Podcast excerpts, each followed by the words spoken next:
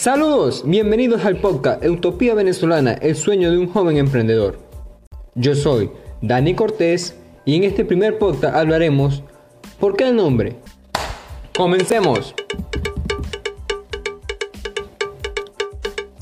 Este podcast, Utopía Venezolana, el sueño de un joven emprendedor, es un interesante nombre, muy interesante nombre, me gustó mucho.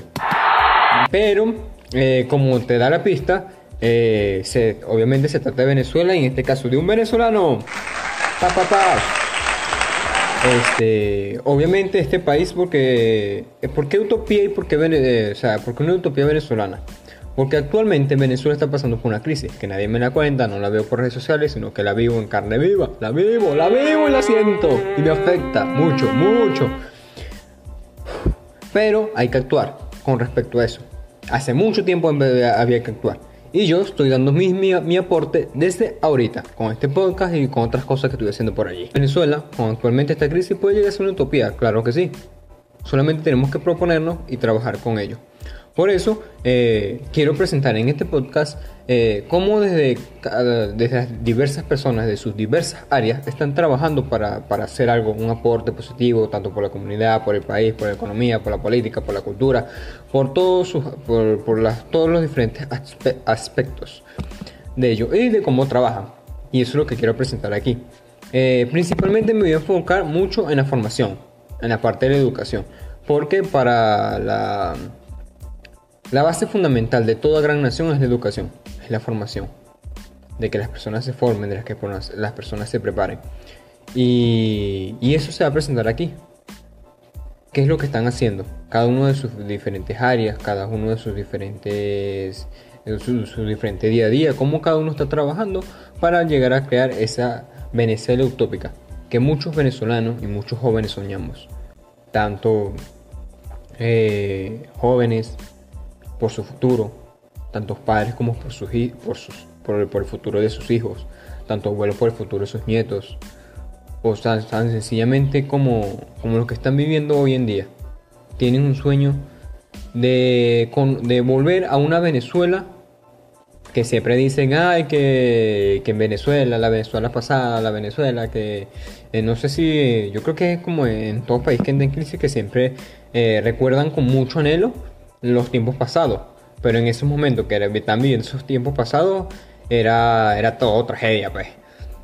Pero eh, siempre me hablan de esa Venezuela que eh, siempre, me cuentan, pues no sé, no lo he vivido. Yo soy del 2000, del 2000 para acá, yo soy hijo de la revolución, como se conoce aquí, tipo Cuba.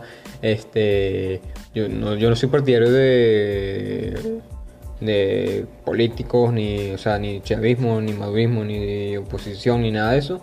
Eh, tengo mi manera particular de pensar, pero no soy partidario, nada de eso lo que está, lo que está ahorita, en este momento. Eh, como candidatos políticos, por decirlo así, no estoy, no apoyo a ninguno de ellos. Pero sale siempre cuando me preguntan, cuando siempre cuando me hablan de esa Venezuela que, que con con el ahorro de un año puedes comprarte un carro o, por lo menos pedir crédito por un carro, que un crédito que un banco te daba crédito, que tú tenías que, o sea, los bancos te daban de crédito, que tú podías poner tu dinero en un banco, un fideicomiso, una cuenta de ahorro y si te daban, si te daban intereses y todo ese tipo de cosas, yo no la viví. Y siempre me cuenta que fue lo mejor, que ah, bla, bla, bla, bla, bla, todo eso, pero no lo viví. Y muchos soñamos con, con esas anécdotas que nos cuentan, algunos sueñan con volver a ello. A otros más que somos más ambiciosos soñamos con volver por crear algo mucho más que eso. Y en este caso crear una utopía. Una utopía de Venezuela. Y estoy seguro de que cada uno, desde cada uno que me pueda escuchar, de su país quiera hacer una utopía. O cada uno de nuestro país queramos ser una utopía. Este. Y para ellos este podcast. Eh, sencillamente mi granito de arena. Mm, para para no quedarnos en todas esas personas que se la pasan quejando que hay que la crisis que da, da, da, da, y se la pasan quejándose que todo es, todo es trauma, todo es nada y no hacen nada, pues. Entonces, como se quedan callados, apoyan esta, apoyan la crisis, apoyan toda esta situación. Más bien, los que alzamos la voz, los que buscamos maneras que hacer, estamos luchando contra ello y creando un futuro, un futuro próspero y muy bueno. ¿Qué veo yo en una Venezuela utópica? Jaja, muy interesante. Mira, muy interesante. Mi Venezuela utópica. Primero, eh, yo últimamente, para más o menos darle contexto a lo, que sigue, yo últimamente, de los, o sea, de cuando pasé el trauma de cumplir 18 años en un país donde no creo que suene muy, o sea, muy, ay, pobrecito yo, pero, o sea, lo pensé así en ese momento, en de que cuando estaba en el liceo, eh, o sea, yo a los 18 me veía con un carro. Bueno, creo que todo el mundo piensa lo mismo, pues, pero al final la realidad es otra. O no sé si es, o sea, no sé si es general en Latinoamérica, que alguien me pueda confirmar.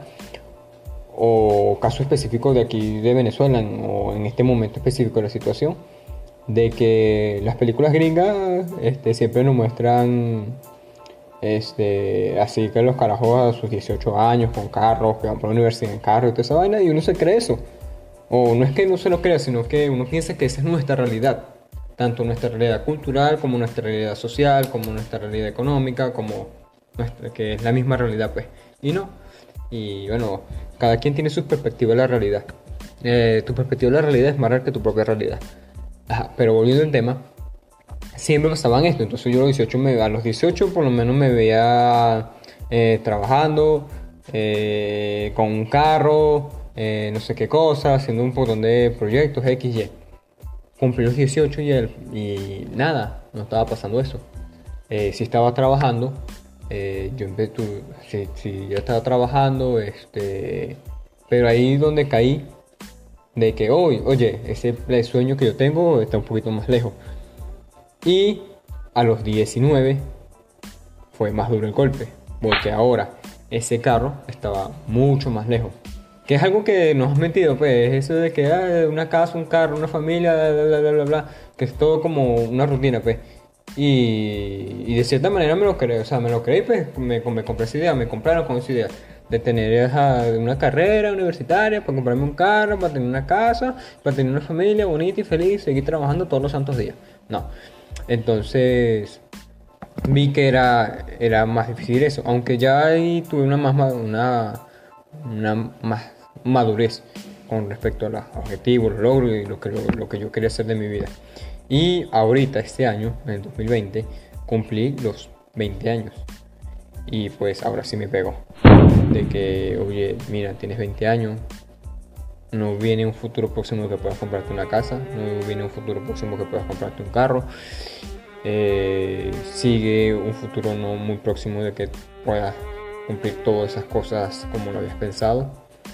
O por lo menos no con trabajándole a alguien, pues. Pero bueno, con toda esta cosa, volviendo al tema, con todas estas cosas, eh, me interesó mucho lo que fueron finanzas personales, objetivos, metas, todo esto. De todo esto que, que se, siempre se ha vendido, pues el desarrollo personal y todo eso. En verdad me enfoqué mucho en eso. Y una de las cosas que he sacado aquí de, de allí es que siempre debemos tener lo mejor o por lo menos aplicarlo mejor. Y siempre dice, siempre, no sé, en los videos, audio y todo eso, siempre salen de que, o sea, si tú haces algo que hacen las personas exitosas, aunque no lo entiendas, tú vas a tener éxito. En algunas medidas más que otras, pero esto es algo en general, pues no vamos a, entrar mucho en detalle, es algo muy general.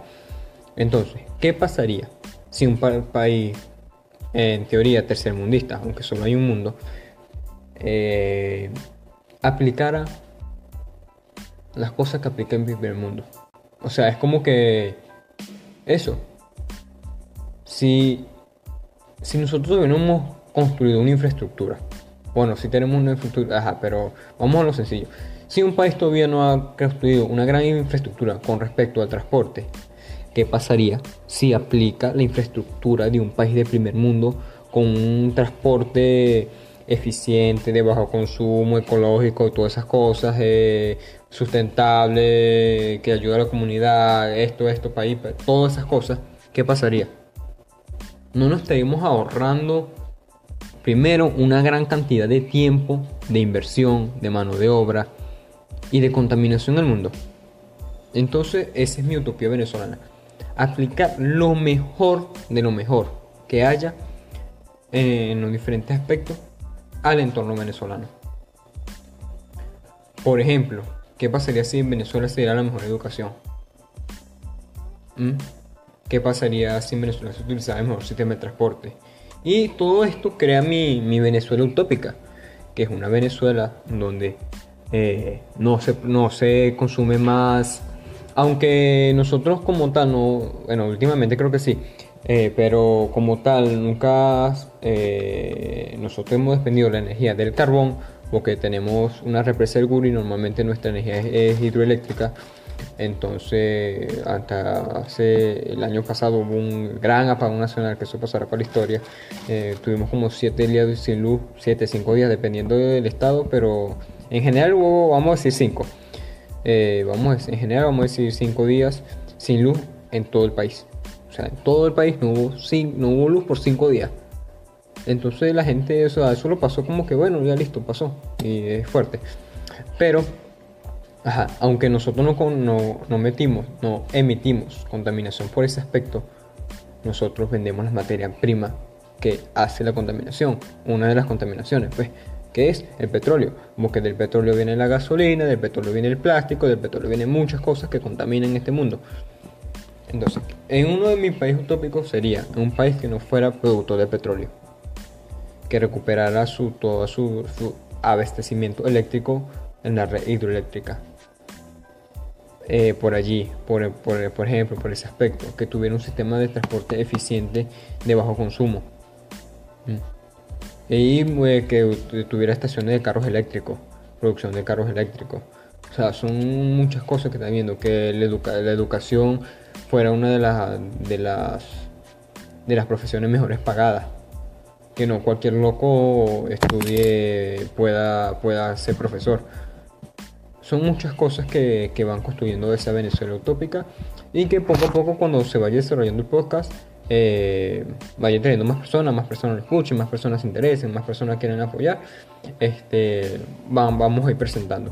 Y no solamente nos vamos a quedar en ese sueño, sino que lo vamos a llevar a la realidad. Vamos a construirlo, vamos a ver cómo cada una de esas personas, desde su aspecto de su vida diaria, está haciendo un aporte para el país con respecto a la educación. La Venezuela utópica necesita y tiene que tener como base fundamental la formación de los venezolanos. Tanto en cultura, o sea, en la parte cultural, social, económica, en todo. Tenemos que tener una reestructuración de nuestra manera de ver, de nuestra manera de, de aprender, de nuestra manera de pensar, de nuestra manera de estudiar, de nuestra manera de hacer política tenemos que tener una reestructuración completa. Primero, para salir de esta situación. Y saldremos. Segundo, para construir un país mejor del que se ha visto en toda la historia venezolana. Tercero, para crear un futuro sano y sustentable para el mundo entero. No solamente para Venezuela, sino para el mundo entero. Y cuarto, ya con esta preparación, ya que todos estemos buscados a un bien común y no un bien particular, podremos cerrar los pasos que han utilizado los corruptos para tomar el poder. Eh, y aquí trabajaremos muchos aspectos. Desde, esperemos trabajar muchos aspectos.